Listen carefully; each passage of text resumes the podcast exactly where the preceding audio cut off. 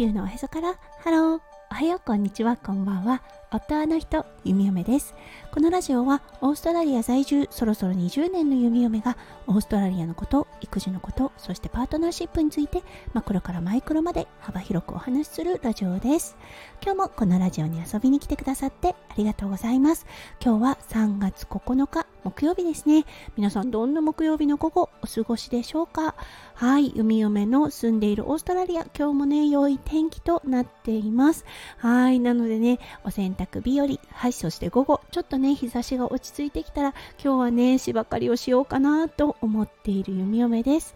はい、それでは最初のコーナー、略すの大好き、今日の Aussie English。今日のワードは、はい、昨日に引き続き、略してはいないのですが、あー、オーストラリアっぽいなーというワードがあったので、ご紹介させてください。昨日は、お持ち帰りの意味合いを示す、テイクアウェイをご紹介させていただきました。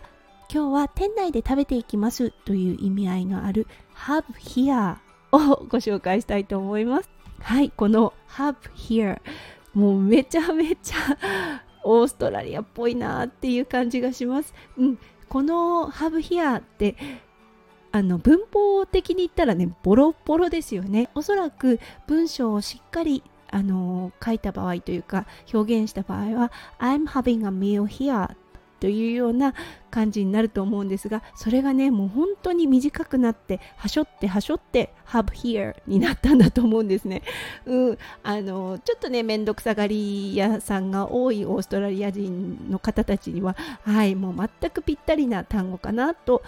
改めてね思ってしまったので今日はこちらをご紹介させていただきました。そうだからねレストランに行くと have here or take away って聞かれるんですよね。それくらいはい日常に根付いたワードとなっています。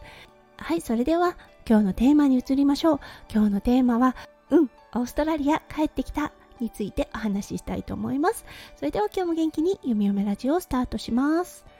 はい。実はですね数日前から息子くんの体に原因不明のね湿疹が出てたんですね。あららららなんだろうこれは流行性のものかななんて思ったので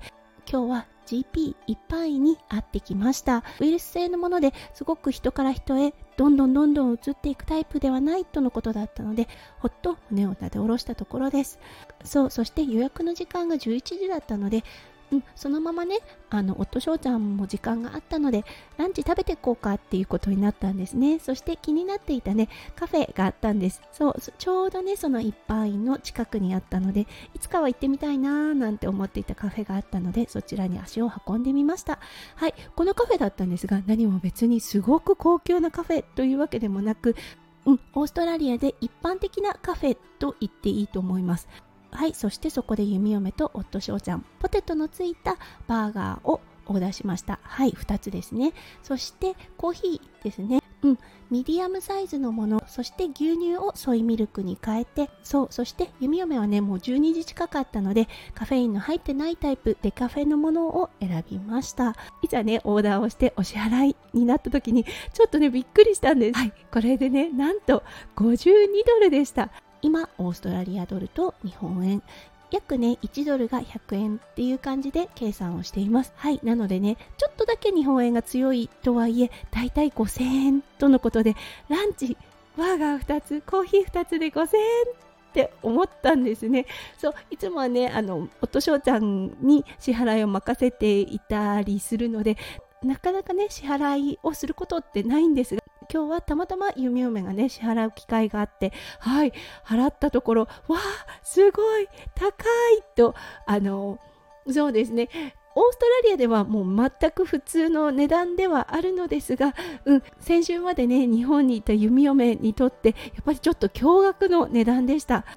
うん、あのー、繰り返しますがすごくねファンシーで素敵なカフェというわけではありません。どちらかというと地域に根付いたような、はい、地元のカフェというような感じだったのですが、うん、やっぱりねああこれくらいの値段を普通にしてしまうのがオーストラリアの現時点での物価だなと思っています。はいこれねおそらくもっともっとどんどんどんどんこれから上がっていくんだろうなという予想がされています。はい。日本でねランチで5000円2人で5000円となるとかなり高級なランチが多分ねホテルランチぐらい行けるんじゃないかなというような値段だと思います。はい。まあ国は違えどうんそして物価が違うっていうことでちょっとね驚いたので今日はこのお話をさせていただきました。今日も最後まで聞いてくださって本当にありがとうございました。皆さんの一日がキラキラがいっぱいいっぱい詰まった素敵な素敵なものでありますよ弓嫁心からお祈りいたしております。それではまた明日の配信でお会いしましょう。地球のおへそからハロー。弓嫁ラジオ。弓嫁でした。じゃあね。バイバーイ。